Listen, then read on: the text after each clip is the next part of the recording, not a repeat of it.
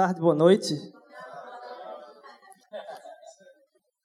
Bem-vindos, meu nome é Rodrigo. É, Para quem não me conhece, Deus, Deus abençoe. Muito bom ter a presença de vocês aqui conosco. Ah, a gente já já vai estar comemorando ali no final o aniversário de duas Flávias hoje aí. Ah, são dois pequenos grupos que vão estar celebrando aí também esse tempo.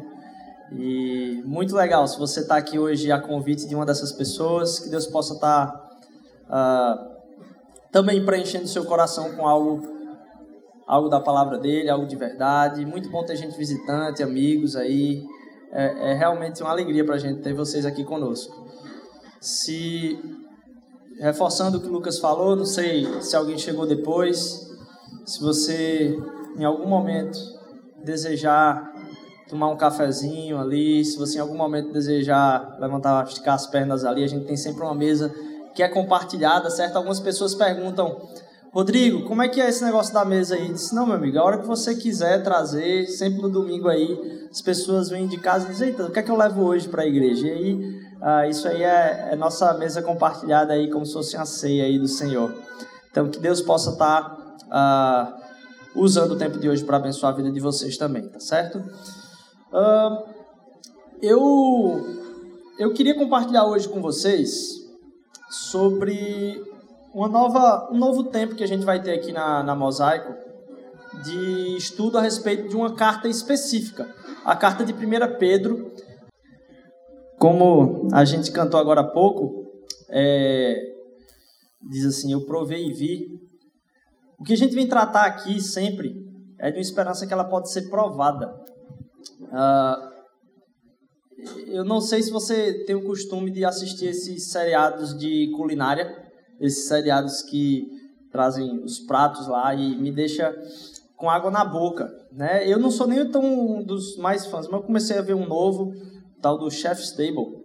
Nossa, que fantástico assim, você fica salivando. E a fé e a relação com Deus, ela não é para tratar de um conceito que vai participar da, do departamento da sua vida religiosa.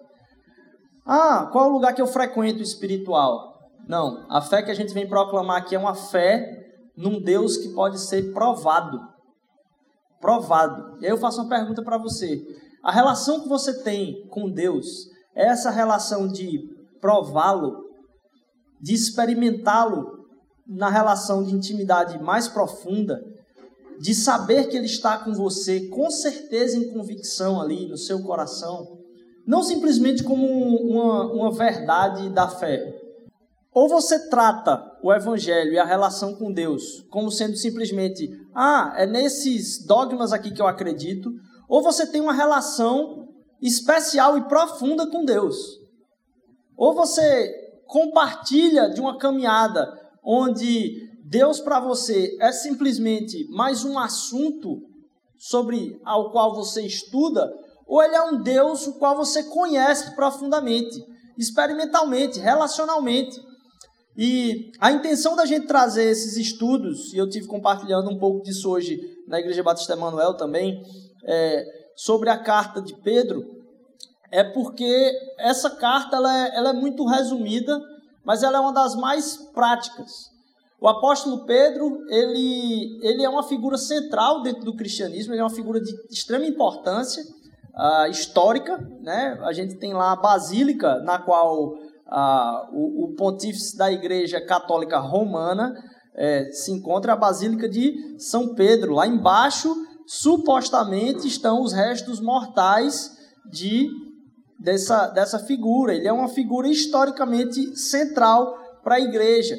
E saber que Deus regenera as pessoas é muito importante.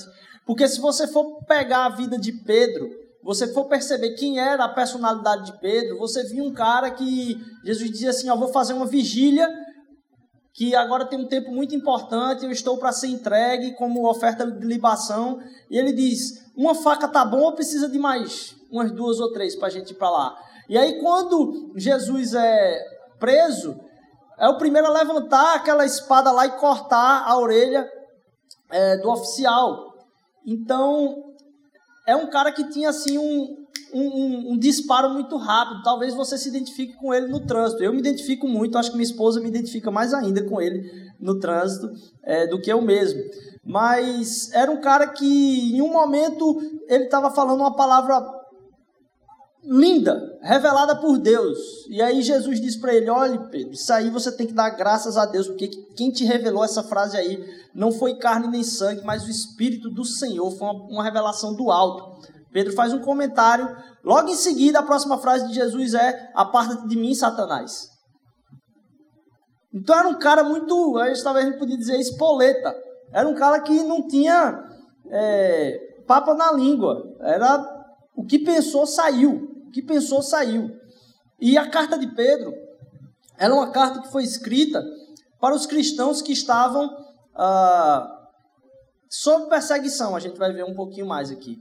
Mas, além de estar sob perseguição, o que a gente queria tratar aqui dentro dessa, dessa série, é, o título da série de mensagens é Esperança no Meio.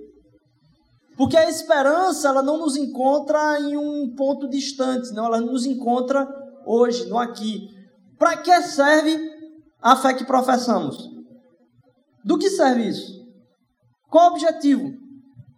Lutero vai dizer que a carta de Pedro é uma das cartas mais nobres, um dos livros mais nobres do Novo Testamento. Alguns outros vão afirmar que o livro de Pedro é um resumo, talvez o um resumo mais condensado da fé cristã e como ela se aplica. A vida de Jesus e a vida do discípulo de Jesus em Pedro são inseparáveis. Para Pedro, a relação com Deus e a relação uns com os outros é uma coisa intrínseca. A gente já tem comentado aqui que o maior argumento contra o cristianismo são as pessoas que dizem seguir Jesus. E que, apesar de dizerem seguir Jesus, caminham na outra direção. O que eu acho mais legal é que a crítica de pessoas que não, não creem no Evangelho a respeito da fé cristã, em sua maioria é verdadeira. Porque elas estão criticando os cristãos por não viverem aquilo que dizem que professam, ou que estão professando que vivem. Apesar disso, o que há de teste é aquilo que a gente proclama ser a verdade é realmente verdade? E qual a probabilidade disso transformar as nossas vidas? Então, em Pedro, a vida de Jesus e a vida do discípulo são inseparáveis. Não tem como ter isso de crer em uma coisa e não praticá-la. Jesus não é, então, para Pedro, o objeto da fé cristã, como a gente estava falando aqui. Jesus é o objeto da fé cristã, mas ele também é o padrão de destino. Na caminhada com Cristo é nele que nós vamos nos transformando. Você não encontra em padrões da, da, da humanidade uma referência que diz assim, ó, é uma pessoa tida em autoestima como sendo uma pessoa que se entrega bastante, que serve bastante, que é alguém comprometido com causas voluntárias tal. Normalmente essa pessoa é, é muito diz assim, olha, não olha para mim, não olha para mim, eu sou humilde. E aí você precisa olhar para Jesus e entender os textos que falam a respeito da vida de Jesus e perceber como é que alguém que se doou tanto, ao mesmo tempo era alguém que dizia: Eu sou o caminho, a verdade e a vida. Que pessoa humilde é essa? Para dizer: Eu sou o caminho, a verdade e a vida. E aí, o meu desafio para você é tentar entender. Ou esse cara está falando a verdade e há poder transformador por trás do que esse cara está falando, eu sou o caminho, a verdade e a vida. Ou então que esse cara está falando uma completa mentira e ele é um maluco. Problema. Se isso que ele está falando é verdade, isso terá consequências para como eu enxergo o mundo, como eu me enxergo, como eu enxergo a minha relação com os outros. Jesus não é só o objeto da fé cristã, mas também é o padrão do qual o nosso destino aponta. Se entender, então, perante Deus e trabalhar a identidade do cristão perante Deus, para que a gente entenda quem devemos ser em relação aos outros na relação uns com os outros. Pedro viveu tendo sua morte aí perto do, do ano 64, por aí. E essa carta, é tida como tendo sido escrita mais ou menos nessa época também. O título, Esperança no Meio. Uma carta de Pedro a nós, os exilados. A gente quer tratar de como essa esperança, no meio desse caos que a gente vive, traz esperança para a nossa vida em relação a como aplicamos a outras pessoas. Então, como é que a gente vive no meio desse caos? Como é que há esperança no meio? Como é que essa carta. E eu quero que você note como isso que a gente falou de provar de Deus, de experimentar a Deus, é relevante para a nossa vida. E que você perceba que a maior parte dos textos do Novo Testamento, do que está escrito aqui, não são conceitos, são cartas. Opa! Isso significa que o Evangelho tem um aspecto muito relacional, direto, de comunicação, de conversa. A praticidade disso é que há uma necessidade de contato direto comigo. Quando Pedro estava escrevendo isso aí, os cristãos provavelmente estavam sendo perseguidos não institucionalmente por Roma ainda. Havia perseguição por ostracismo.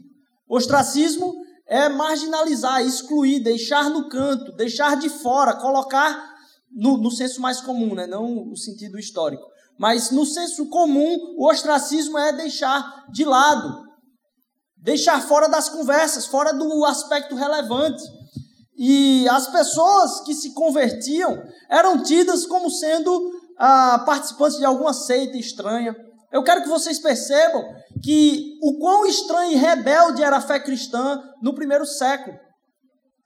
Porque tinha um pessoal que começou a falar do nada, a parte de todas as religiões, dizer o seguinte: olha, eu sei que todo mundo tem um lugar de adoração, o que Cristo veio falar é que não existe lugar de adoração, porque ele fez do meu coração o templo. Então não há lugar que não seja sagrado para adorar, porque não existe espaço. Isso aqui a gente tem falado, é um prédio que se torna igreja quando a igreja se reúne aqui para adorá-lo. Em nome de Deus e a igreja tem feito inúmeras injustiças. E no meio daquela injustiça, clamando pelo nome de Deus, diz como se Deus estivesse preso num lugar. Em Cristo Jesus não há mais local sagrado. Porque sagrado é a restauração do meu e do seu coração. A manifestação do amor dele através da minha e da sua vida. Não isso sendo vivido simplesmente entre quatro paredes. Então, era um grupo de pessoas que não tinham local de adoração. Porque todo local era local de adorar, todo local é sagrado. Eles não tinham um representante de intermédio com Deus. E aí, se você talvez seja novo na fé, ou tá, nunca teve dentro de uma igreja, ou não sei, há o risco de você imaginar que dentro do evangelho da fé cristã, o que se prega é que quem tem esse microfone aqui, estudou num seminário, tem a tutela de fazer o intermédio entre a congregação e Deus. Não, no evangelho, a figura do sacerdote, ou seja, da pessoa sagrada, também morre acaba-se. Porque Cristo foi o único sumo sacerdote para que através do seu sacrifício eu e você tivéssemos acesso direto a ele. Então, acabou o local sagrado, todos os locais são sagrados. Acabou também a pessoa sagrada. Eu não tenho como ministrar na sua vida, meu irmão, mais do que o seu acesso direto a Deus. Ele quer um negócio pessoal com você. Então não há mais a pessoa sagrada, porque ele quer habitar no meu e no seu coração. E não há também mais dia sagrado, porque todos os dias são de Deus. Não há como viver uma vida espiritual e uma vida cristã em dias escolhidos. Não, há essa necessidade dessa conversa contínua, está habitando todos os dias. E aí Pedro vem falar para uma igreja que está sendo relegada nesse tempo a parte do que a sociedade de uma forma psicológica, de uma forma profissional, de uma forma familiar, escanteando as pessoas. E aquilo ali estava causando dúvidas na mente das pessoas. Pedro então vem falar sobre esperança viva no meio desse tempo. Eu queria que você abrisse comigo lá em 1 Pedro, capítulo 1, versículo de 1 a 4. Nossa intenção é caminhar muito devagar dentro disso, explorando esse tema bem demais aí, durante um bom tempo, tá certo? Não hoje, não é um bom tempo hoje, não. Nosso culto vai ter a duração normal. Mas durante algumas semanas aí, meses, a gente vai estar tá visitando pouco a pouco essa carta de Pedro a nós, os exilados. 1 Pedro capítulo 1, versículo de 1 a 4. Se você não tem Bíblia, não se preocupe. Acompanhe aqui comigo, eu vou falando aqui, tá? 1 Pedro 1, de 1 a 4. Eu, Pedro, apóstolo de Jesus Cristo, escrevo esta carta aos escolhidos, que vivem como estrangeiros na província de Ponto, Galácia, Capadócia, Ásia e Bitínia. Deus, o Pai, os conhecia de antemão e os escolheu, e o Espírito os santificou para a obediência e purificação pelo sangue de Jesus Cristo. Que vocês tenham cada vez mais graça e paz. Todo louvor seja a Deus, o Pai do nosso Senhor Jesus Cristo, por causa da sua grande misericórdia ele nos fez nascer de novo por meio da ressurreição de Jesus Cristo dentre os mortos. Agora temos uma viva esperança e uma herança imperecível, pura e imaculada, que não muda nem se deteriora, guardada para vocês nos céus. Pedro está escrevendo então para essa, essa comunidade de pessoas que está sendo escorraçada ali. E ele vai falar assim, ó, eu estou escrevendo aqueles que vivem como estrangeiros. E é interessante perceber essa palavra estrangeiros, porque é mais ou menos o que vivemos hoje. O que Pedro está querendo dizer aqui é que para aqueles que têm Jesus Cristo, para aqueles que o conhecem, não tem como satisfazer-se existencialmente com as coisas daqui. Você pode ganhar quanto você quiser, você pode trabalhar e subir na sua carreira o quanto você quiser. A sua satisfação e a sua esperança, ela não vai estar presente nas coisas deste mundo. Como então nos relacionar com o mundo? Como caminhar? E aí, como ele fala estrangeiro, como caminhar em terras estranhas? Como participar desse tempo em terras estranhas? Esse é a, o desafio. E eu estava comentando hoje mais cedo também que a gente tem, às vezes, a dificuldade de enxergar o que é de bom e o que é de ruim dentro das culturas. Que partes da cultura, que tipo de engajamento cultural deve ser feito a partir da igreja. E é interessante notar em Pedro que Pedro usa do próprio Jesus Cristo para dizer qual é a relação da igreja com a cultura. Aquele que se sentiu também de maneira estranha aqui, que veio para uma, uma realidade completamente diferente. E ele usa é, essa encarnação de Jesus para mostrar esse movimento de relacionamento com a cultura que a igreja deve ter.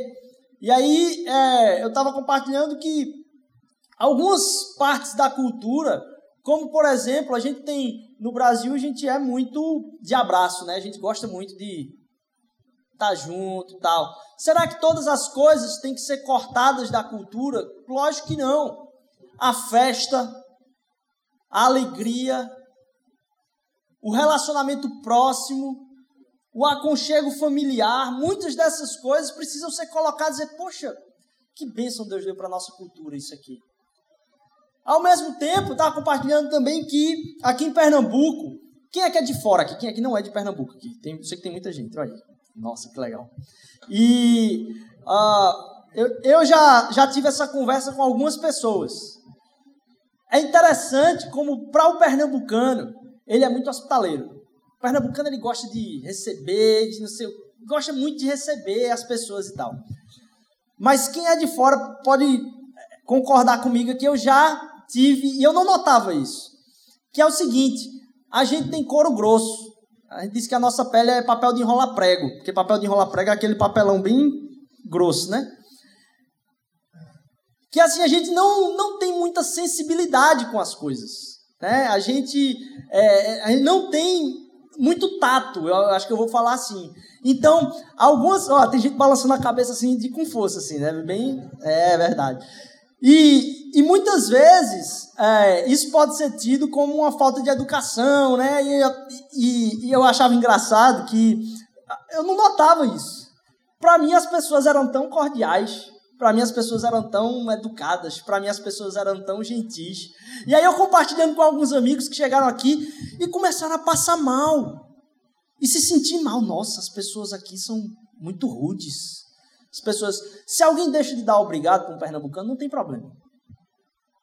Ele não vai voltar triste para casa, porque alguém deixou de dar obrigado para ele. Se alguém falou de um jeito, ei, não toca aí não, cara.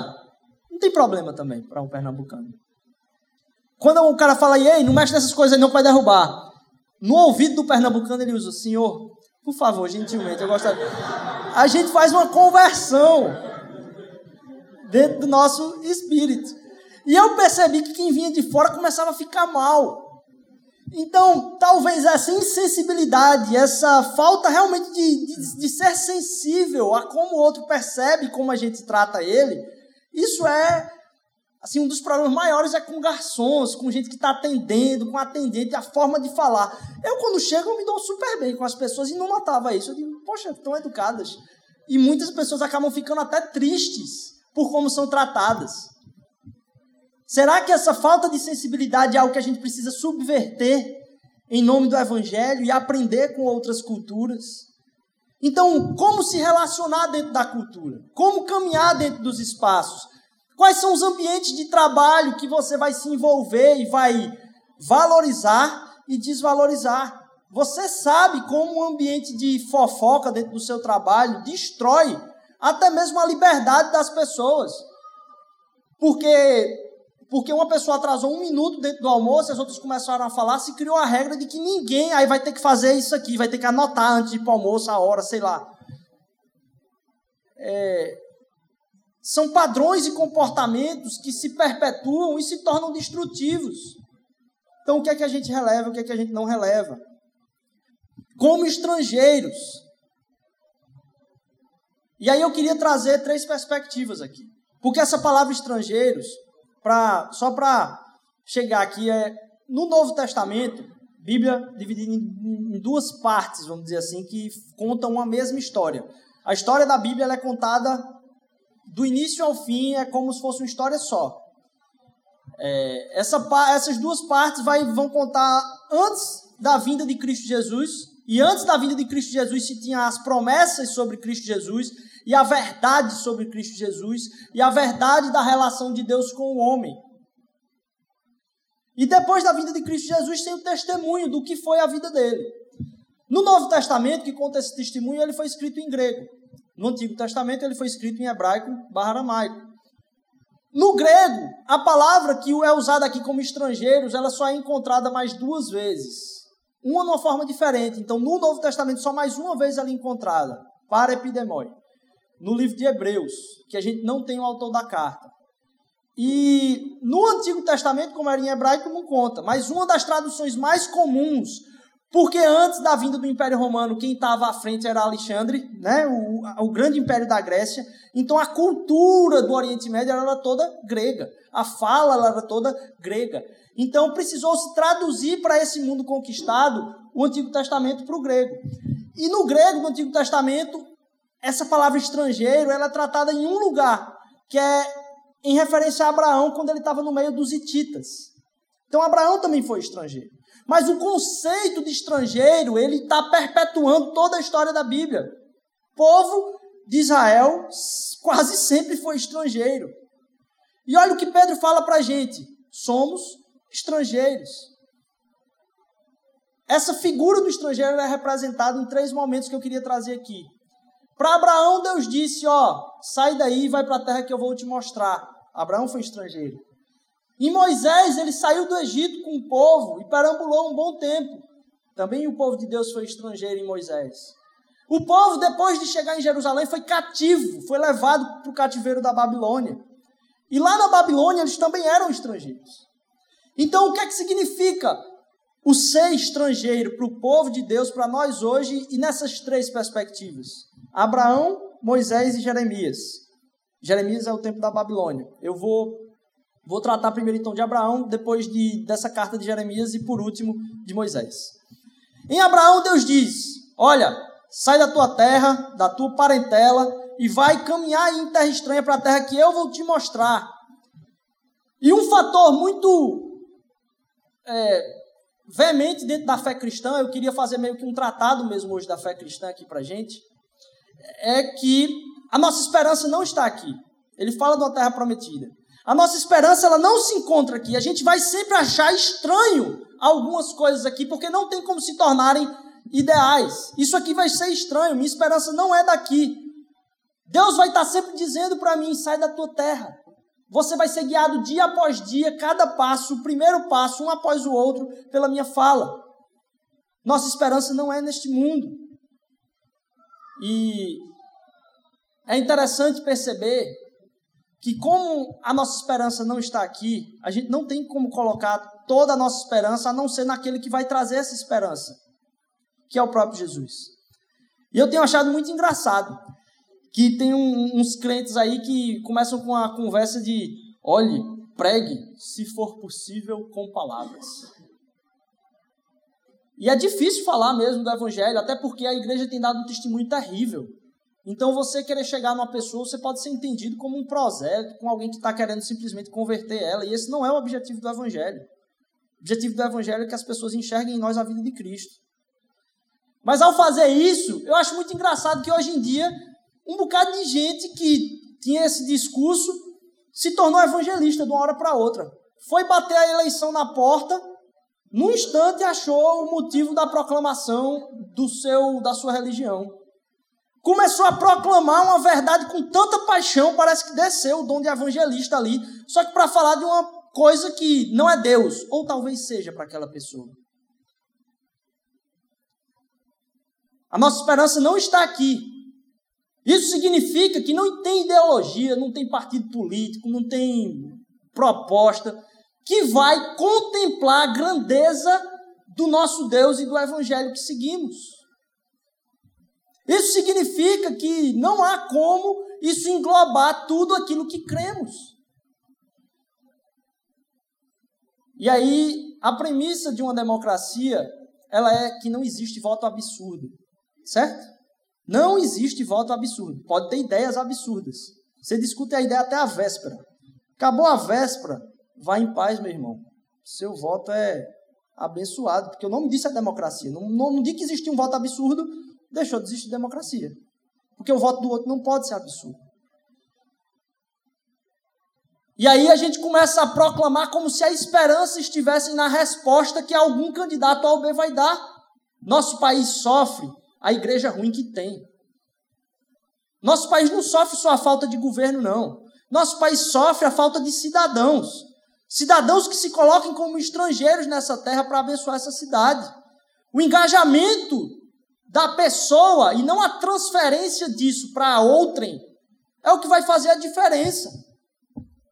Mas nem isso é a nossa esperança. Você pode ser nacionalista, você pode ser democrata, você pode ser liberal, ultraliberal, socialista, o que for. Nada disso ah, como alguém que é seguidor de Jesus Cristo comprar a ideia por completo. Porque o evangelho e o amor dele está acima de qualquer uma dessas coisas. Em nome de coisas certas se cometem muitas injustiças.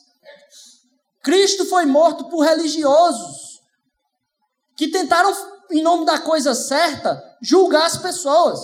No dia que um nacionalista vê que a nação está sendo é, atentada. Ele vai ser capaz de passar por cima de tudo, inclusive das pessoas. E pode ter certeza, no dia que você comprar essa, essa bandeira, vai surgir uma guerra entre o Deus Jesus Cristo e o seu Deus, a sua ideologia. E você vai ter que decidir quem é maior. Então a gente não compra pacote completo. Eu tenho achado muito, e é estranho, vocês sabem, eu não preciso dizer para vocês, a relação da igreja com o Estado. De repente vem alguém, vem alguém, entra na igreja, e aí a pessoa está aqui, muito sutilmente diz: Ó, oh, pessoal, boa noite, ó, o candidato está aqui, queria que vocês.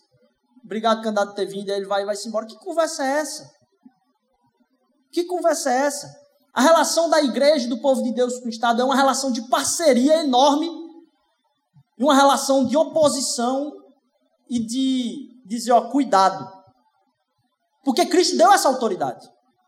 Então a gente se relaciona fazendo qualquer tipo de relacionamento, dizendo, aqui não vai ser palanque nunca. Porque nesse palanque aqui só sobe um. Cristo Jesus. No dia que eu estiver falando aqui de alguém que não seja Cristo Jesus, pode tirar. Porque Ele é o centro das nossas vidas. E a gente acredita que Ele é que tem o poder de transformar não só a sociedade, mas a sua família, meu irmão. A sua depressão, meu irmão. Sua vontade de não sair de casa. Ele vai colocar pessoas na sua vida. E quando eu falo isso, não é dizendo assim, ah, não é para consultar médico, não. Ele vai colocar, inclusive, pessoas que te vão colocar um médico legal para você ser cuidado, que vai se preocupar com você e dizer, ó, oh, arranjei alguém para te tratar. Isso é tratamento de Deus na sua vida. Nossa esperança não está aqui. Não tem como isso acontecer. Ah, mas o livre mercado, se isso vai esbarrar o livre mercado, e aí tem gente morrendo, aí você vai fazer o quê? E aí, mais, se Jesus é o centro, eu comecei a me perguntar, isso me deixou em crise recentemente, porque eu não tenho uma resposta ainda. Você já se perguntou em quem Jesus quer que você vote? Quando eu parei para pensar nessa pergunta, Jesus é o centro da minha vida, e eu acredito que ele se relaciona comigo na base diária, e eu comecei a cogitar a hipótese de que o voto que Deus tenha para mim nessa relação é diferente do voto que eu tenha para mim, eu comecei a ficar em crise. Eu não tenho essa resposta ainda não, certo? Eu, quando eu falei isso, aí um irmãozinho depois veio da pregação perguntar assim: Pastor, você já escutou aí o que foi que. Qual foi o voto que Jesus falou para você? Aí, eu, eu, aí na hora eu respondi para ele. Ele não respondeu ainda não, mas provavelmente vai ser um voto diferente do seu. Porque ele tem um relacionamento pessoal conosco. Por causa disso, não tem como a gente colocar uma esperança aqui. Ele é a nossa estrela da manhã. Quando a gente começa a colocar algo que é a nossa esperança, isso se tornou idolatria. Você vai ter que decidir quem é o seu Deus. Você pode estar tratando da sua família como seu Deus. Porque às vezes, quando se fala em idolatria, a gente pensa que idolatria é uma coisa ruim. Idolatria não é uma coisa ruim. Idolatria é uma coisa boa, às vezes muito boa, que está no lugar errado do nosso coração. Tem um valor acima do que deveria ter. Você já ganhou uma coisa que você pediu tanto a Deus para ter aquilo, e logo em seguida que você ganhou, você se apaixonou tanto por aquela coisa que esqueceu de Deus? Aquela coisa é ruim? Não. Ela se torna ruim porque você deu um lugar a ela no seu coração que tomou o espaço de Deus e de ouvir a voz de Deus. Eu não estou dando receita aqui, porque a receita é a nossa relação pessoal com Deus. Nossa esperança não é aqui. Nossa esperança não é aqui. Como em Abraão, como estrangeiro, colocado uma esperança lá na frente. Em Jeremias, capítulo 29, depois que você quiser acompanhar aí, Jeremias 29, de 4 a 7, o povo está sendo, está lá na Babilônia, o povo estava em Jerusalém, vários profetas chegaram e disseram, olha, se vocês não respeitarem a Deus, isso aí vai gerar bronca para vocês. E a gente pensa que é algo místico, né? Eu acredito que foi algo bem político mesmo, assim por causa dos valores que estavam sendo dados e endeusamento de, de idolatrias dentro do povo de Deus daquela época, foi se abrindo algumas coisas, daqui a pouco eles foram invadidos e tomados mesmo. Isso se deu mais ou menos pelo ano 600 aí, 612, 605, e a estratégia de Babilônia, muitos historiadores acham sensacional para a época, porque ela chegava e tomava todos os líderes da cidade. Todo mundo que era cabeça da cidade era tomado e deixava a cidade sem liderança ali. Isso enfraquecia a cidade. Depois vinha-se e capturava todo o resto. Então, os chefes do Estado de Israel foram primeiro levados. E aí que você tem o livro de o, o trecho da vida de Daniel. E aí logo em seguida o povo de Deus é cativo na Babilônia, entre o ano 600 aí descendo uh, para baixo, 70 anos aí, o povo de Deus foi levado para Babilônia, uma outra terra, e ali eles foram estrangeiros. E aí, às vezes, as pessoas tratam o evangelho como se fosse uma bolha. Gente que diz, ah, isso aí é do mundo. Minha gente, se você escutou a resposta do que é do mundo, a não ser por uma relação pessoal com Deus, essa resposta pode estar te afastando de Deus. Porque se eu disser para você o seguinte, olha, só se vista desse jeito, é o que Deus gosta. Você esquece de perguntar a Deus, porque você já tem a regra, você bota a roupa que você tem que vestir, mas você não vai se relacionar com ele. Sobre o que você deve fazer, não existe resposta senão a sua relação pessoal com Deus. E aí tem um bocado de gente, a gente já tem falado aqui, que fica doido com a música do mundo, mas tem a roupa do mundo, o remédio é tudo do mundo, o cirurgião, quando foi cirurgia da mãe, foi do mundo. Vai procurar, é, a gente vai procurar baseado em quê? A relação com Deus, minha gente, relação com Deus. Como é que se dá esse relacionamento de um povo que está no meio da Babilônia? E a gente tem a Babilônia como sendo um, um termo para tudo que não presta, né? Ah, isso é uma Babilônia. O povo estava lá na Babilônia. Qual é a carta de Jeremias aí para o povo na Babilônia? E é uma carta em nome de Deus. Assim diz o Senhor dos Exércitos, Deus de Israel, a todos no cativeiro, os quais eu fiz transportar de Jerusalém para a Babilônia. Edificai casas e habitai-as. Plantai jardins e comei do seu fruto. Tomai mulheres e gerais filhos e filhas. Tomai mulheres para os vossos filhos e dai as vossas filhas a maridos, para que tenham filhos e filhas.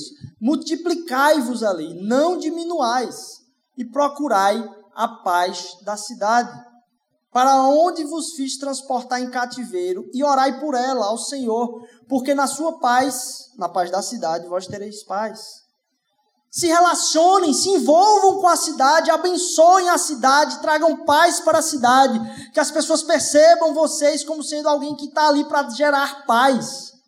O envolvimento. Nossa máxima aqui, o nosso propósito, a gente tem falado, é conhecer a Deus, amar as pessoas e servir a cidade. Porque essa igreja tem que existir para a cidade que está ao seu redor. Deus nos chamou para ser agentes de transformação para a bênção, para a paz dessa cidade. E todas as ações que temos feito em nome desse serviço à cidade. Porque acreditamos que quanto mais a cidade for abençoada, mais teremos paz no coração de ter cumprido o nosso propósito. O evangelho não é, e quando isso aconteceu, deu bronca. Sabe por que a maior crítica em relação à igreja? Porque a igreja se envolveu com o Estado havia um crescimento extraordinário da igreja, pessoas pobres ministrando a ricos, pessoas que eram de alta alto gabarito dentro do, de lideranças fortes dentro de Roma sendo alcançadas por pessoas simples, um evangelho cheio do amor de Deus. E aí um bendito dia se decide dizer que aquilo é a religião oficial, se fez essa relação. Quanto mais o evangelho se envolve com poder, mais ele perde o seu poder. Porque a gente não depende do poder que está aí para a ação do Espírito Santo. Então, se você tem medo de que o envolvimento, oh, vai acontecer isso, a relação do evangelho com o poder, não, o poder não depende de quem está lá. A nossa relação é baseada no poder do Espírito. E a gente caminha em liberdade, pessoas humildes sendo transformadoras às vezes. Já temos falado aqui que Deus não precisa da nossa defesa. Deus precisa de testemunhas. Testemunhas do amor dele. Pessoas que deem o testemunho a respeito do seu amor. Pessoas que encontrem em nós o amor de Deus. O evangelho não existe então para defender a igreja. O evangelho é para dar tanta plenitude à igreja, tanta plenitude, porque as pessoas ficam com medo da proteção da igreja, né? Como se a igreja vai ficar insegura. Não. O evangelho é para dar tanta plenitude na sua vida, meu irmão, que a questão da proteção vai ser mera, mero detalhe. Você vai estar tão cheio e tão vivo de Deus que isso vai ser mero detalhe. A fé e o nosso trabalho, eles estão completamente interligados. Porque Deus nos chamou para abençoar a cidade. É engraçado porque compartilhando um pouco disso hoje pela manhã, pessoa veio me perguntar e disse assim: Eu sempre tive uma dúvida, uma linha muito tênue. Como eu posso servir a Deus? É uma linha muito tênue nessa questão do trabalho. Você glorifica a Deus no seu trabalho. Estudar bastante é glorificar a Deus. Você fazer um trabalho excelente é glorificar a Deus. Qualquer trabalho excelente. Dentro do propósito de bem-estar da comunidade daquele trabalho é e a gente acha que fica categorizando qual o trabalho que é mais útil ou qual não é. E aí você olha para o cara que fez a cirurgia no cérebro do seu avô, avó, sei lá. E aí você tem a pessoa que limpa o quarto do hospital, ou que faz a limpeza e a manutenção lá da questão da UTI. Já imaginou se aquela pessoa deixa de trabalhar ou se trabalha ruim? Infestação por bactéria dentro do hospital todinho, por causa de um negócio simples desse. Quem é que está glorificando mais a Deus? O cara que está pregando aqui? Ou a pessoa que está limpando os quartos de todo mundo, salvando várias vidas ali? E as pessoas que têm o tratamento bem dado, quando acaba o tratamento, o que é que elas fazem? Graças a Deus. E quem fez a cirurgia foi o cirurgião. Para quem o cirurgião estava trabalhando? Para Deus. Para quem a pessoa que estava limpando o quarto estava limpando o quarto? Para Deus. Para quem o padeiro está trabalhando quando você chega e, e, diz na sua mesa agradecendo pelo pão? Você está agradecendo a Deus, mas quem fez o pão foi a pessoa ali. Porque aquela pessoa está trabalhando para Deus também. Quando a gente se envolve no nosso trabalho e entende que aquilo é parte da nossa fé, a gente está abençoando a nossa cidade. A gente está sendo excelente por um propósito de entregar ao outro aquilo que ele precisa. E só a nossa especialidade é capaz de dar, porque a gente se propôs a isso. Então, quando você está lá no seu trabalho, meu irmão, você está tendo um trabalho tão sacro quanto o meu trabalho aqui na igreja. O meu trabalho de acompanhar as pessoas aqui na igreja, tratar de famílias aqui na igreja. Seu trabalho é sagrado. Trabalhe como se fosse para Deus. A gente vai entrar mais nisso, talvez, um outro dia. É... Nossa esperança, primeiro, então, não é daqui. Segundo, nossa esperança existe para que ela seja manifesta, abençoando a vida da cidade e das outras pessoas. Por causa disso, a gente tem que entender, associado com essa esperança, que não tem, de novo, como a gente fechar com ninguém. E eu estou falando isso especialmente porque, poxa, a gente está quase duas semanas aí da nossa eleição. E eu não podia deixar de falar isso, vendo tanta coisa na internet ruim. Não tem como você fechar completamente com alguém. E, por favor, não feche. Nossa relação é de dizer, eu voto nesse candidato, porque tem que escolher alguém, você vota em alguém. Mas você não fecha completamente com ninguém. Saiba discernir o que dentro daquilo que é o seu voto, depois que a pessoa foi eleita, você vai criticar e impedir que aconteça. Tem esse discernimento. Não há e aí, por falta de diálogo e polarização, nem diálogo, né, nem, nem diálogo tem por causa de polarização, né? Mas por causa disso, a gente não consegue ter relacionamento a fim de construir coisas positivas. Deixa eu explicar para você. A fé cristã, ela não tem compatibilidade com a possibilidade da aprovação de lugares onde haja o aborto. Não há compatibilidade da palavra de Deus com isso. E aí eu quero fazer uma pausa aqui, certo? Pode ser, e muito provavelmente tem, alguém aqui que já passou por essa situação. Se tem alguém que já passou aqui por essa situação, Deus não olha para você pelo que você fez. Deus olha para Deus olha para você pelo que ele quer te transformar. E ele olha para mim do mesmo jeito. Porque se ele olhasse para mim do jeito que eu sou hoje, eu estava fora a esperança a cada dia, porque a esperança no meio do seu sofrimento, do seu remorso, de você não estar tá falando com a sua mãe, com seu pai, com... certo?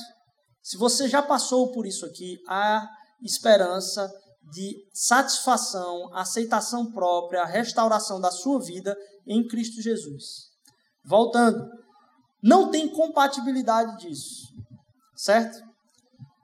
por causa da polarização, aí as pessoas vão dizer: olha, não tem. Isso aqui é uma questão de saúde pública, não sei o quê. E aí, por haver polarização, a gente não chega nem a começar a conversar. Tá bom, é uma questão de saúde, tudo bem. Eu só estou dizendo a você que o Evangelho não permite que a solução para isso seja a gente criar estruturas para que isso aconteça. Vamos conversar sobre qual é uma solução diferente dessa para esse problema? Beleza, a gente tem como conversar. Ah, mas você vai votar no candidato que é a favor disso. Não tem problema. Porque ele não vai conseguir fechar com tudo. Aí você vota nele por todas as outras coisas pelo que você vota nele, e depois, no dia da eleição, você começa a trabalhar contra por aquilo que você não é a favor dele. Porque a gente não vai conseguir, não tem nenhum candidato que vai falar em nome de Deus. O único candidato de Deus é Jesus. até a nossa vida é espelhada nele. A minha, a sua vida é aceita por Deus, não pelo meu, minha competência, pela competência de Jesus. Quando Deus olha para mim, ele está vendo Jesus. Porque se ele me visse, O sangue de Jesus cobre os meus pecados. Esse é o significado. É a vida dele e Deus se relaciona comigo como se estivesse se relacionando com Jesus. Esse é o Evangelho. E essa é a possibilidade. Do outro lado, estava uma coisa que me machucou muito. Foi ouvir pessoa muito próxima falar o seguinte: eu mesmo que não vou. Então, primeiro, não tem relação, certo? A possibilidade da gente defender isso como solução e a palavra de Deus. Você pode ter até essa posição, mas não tem. É outra religião. Não tem essa relação com o evangelho. Aí eu escutei uma pessoa dizer: eu mesmo que não vou perder meu tempo orando por bandidos. Nossa, isso foi uma facada no meu coração. Porque eu disse: essa pessoa fechou. E eu, na, na semana, eu estava meditando em Mateus, capítulo 5, versículo de 43 a 48, que diz o seguinte: Vocês ouviram o que foi dito. Ame o seu próximo e odeie o seu inimigo. Vocês ouviram isso por aí. Mas eu digo: amem os seus inimigos e orem por aqueles que os perseguem. Não é só inimigo, não, é pelos que os perseguem. Não é que perseguir outra pessoa, não. Que persegue você, ore por eles. Para que vocês venham a ser filhos de seu Pai que está nos céus. Porque ele faz raiar o seu sol sobre maus e bons, e derrama chuva sobre justos e injustos. Se vocês amarem aqueles que os amam, que recompensa vocês vão ter? Qual a diferença? Até os pagãos fazem isso. Portanto, sejam perfeitos, como perfeito é o Pai Celestial de vocês. Não há correlação do Evangelho com nenhuma corrente específica por completo. E você tem que saber discernir em ter a liberdade de escolher em quem você vai dar o seu voto, em quem você vai manifestar a sua opinião política, mas de saber também os valores que você segue não estão debaixo de ideologia nenhuma, de partido nenhum. Só tem uma esperança. Só tem uma esperança. E se você começa a tratar isso como a sua esperança, você já achou o seu Deus. E aí você trocou ele. Mas a gente tem um outro Deus, um que tem um nome acima de todo nome, chamado Jesus Cristo. Estamos ali para abençoar. A gente faz parcerias e denuncia inverdades ao mesmo tempo. E por último, Moisés. Vocês conhecem a história de Moisés, né? Moisés tirou o povo do Egito, o mar se abriu, é, e ele passou lá com o povo e foi para o Monte Sinai, e no Monte Sinai foi derramado lá as tábuas da lei. E aí, isso traduz, se no primeiro uma esperança que não está aqui, se no segundo, uma esperança que é para contagiar a cidade. Aqui nesse terceiro, é uma esperança e uma salvação no caminho. Uma salvação que visita a gente no aqui e agora. No ser estrangeiro hoje aqui. Porque já parou para pensar se fosse assim? Moisés chegou lá na beira e tocou assim o, o cajado lá. E aí Deus disse: Olha, tá aqui as leis é o seguinte: se vocês conseguirem obedecer tudinho, vocês passam. Se vocês não obedecerem, aí lascou. Olha para trás aí, tá vindo o pessoal do Egito aí, vão matar tudo em vocês. É essa a história. Eu quero que vocês percebam que isso aqui é uma mesma história. Não há diferença entre o Antigo e o Novo Testamento, a não ser a revelação plena de Cristo Jesus. Porque a revelação da graça já era ministrada no povo de Deus naquela época. Percebe que não é cumpra a lei e tenha acesso a Deus, seja perfeito e tenha acesso a Deus. Na verdade é o contrário. Vocês foram libertos do Egito, a salvação veio primeiro. Por isso, em celebração, obedeçam. As tábuas da lei vieram depois da salvação. A gente não obedece para ser aceito por Deus, a gente obedece porque a gente se celebra na salvação que Ele já nos deu. Nenhuma salvação é no mérito. A caminhada com Cristo Jesus é a libertação das nossas prisões nele, para que depois, em alegria, a gente possa entregar nossa vida a Ele. A gente caminha em salvação. A gente tem essa peregrinação, essa caminhada enquanto estrangeiros, sabendo que a salvação veio primeiro. Nós o amamos porque Ele nos amou primeiro. Isso significa que a nossa pregação não está baseada no quanto acertamos. De novo, as pessoas achavam que estavam acertando, sacrificando Jesus. mas no quanto o nosso caráter está sendo transformado no caráter de Jesus a cada dia. Temos então falado aqui, sabe de que lado Jesus está nessa confusão toda que está no nosso país? Ele não está do lado dos orgulhosos. Qualquer que seja a sua posição, se gerou no seu coração um orgulho e ódio em relação a outra pessoa ou um, um, um menosprezo, Jesus correu para o outro lado, porque Jesus está do lado dos humildes. Sempre que o seu coração tiver compreensão, entendimento e caminhada de humildade, Jesus está perto. Jesus está perto. Porque Ele nos chamou para que nós fôssemos uma esperança viva. A distância desse, desse texto do mar para a lei é do êxodo 14 por 20. Não foi nem logo em seguida. Libertação primeiro, salvação primeiro celebração e encontro em Deus, alcance da sua vida, transformação da sua vida, relacionamento perto de Deus. É isso que Ele quer com você, para depois haver transformação de obediência. Ele não gera soberba em nós, mais do que isso. Quando o Evangelho vem trazer aqui essa palavra, há uma esperança viva para vocês, é porque na nossa relação com as pessoas, a gente não fala de Jesus para que elas se convertam simplesmente. A gente quer encarnar essa esperança.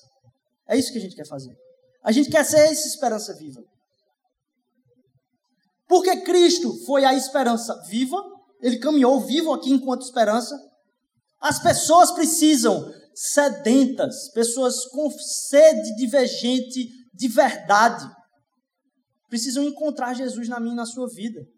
Vê em você uma esperança viva caminhando ali.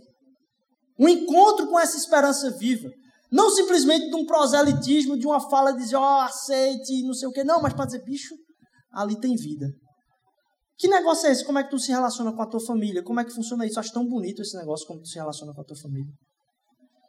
Que negócio legal como tu tratou tua esposa isso. Você diz, rapaz, é porque você não viu lá em casa. Lá em casa é bronca às vezes, mas Deus coloca a gente de joelho no chão e aí restaura a gente, a gente pede perdão, a gente restaura a relação, a gente caminha é, sempre aprendendo e sendo restaurado de você ser tido como uma esperança para as pessoas. Porque se você não for esperança para as pessoas, de que adianta qualquer outra pessoa ser? Você está perdido. Encarnar essa esperança. E a maior esperança que a gente pode provar, dessa esperança que está lá, a gente pode provar dela aqui. Relacionamento com Deus é para mim e para você hoje. Não baseado no que você fez, ele não se baseia no que você fez, ele olha para o que Jesus fez. Então, quando você olha para o seu passado, Deus está olhando para o passado de Jesus. E a palavra de Deus diz que as misericórdias dele se renovam a cada manhã. Significa que amanhã é uma nova possibilidade de Deus ministrar perdão no seu coração, restauração na sua casa, uma possibilidade de você proclamar de novo a encarnação dessa esperança viva.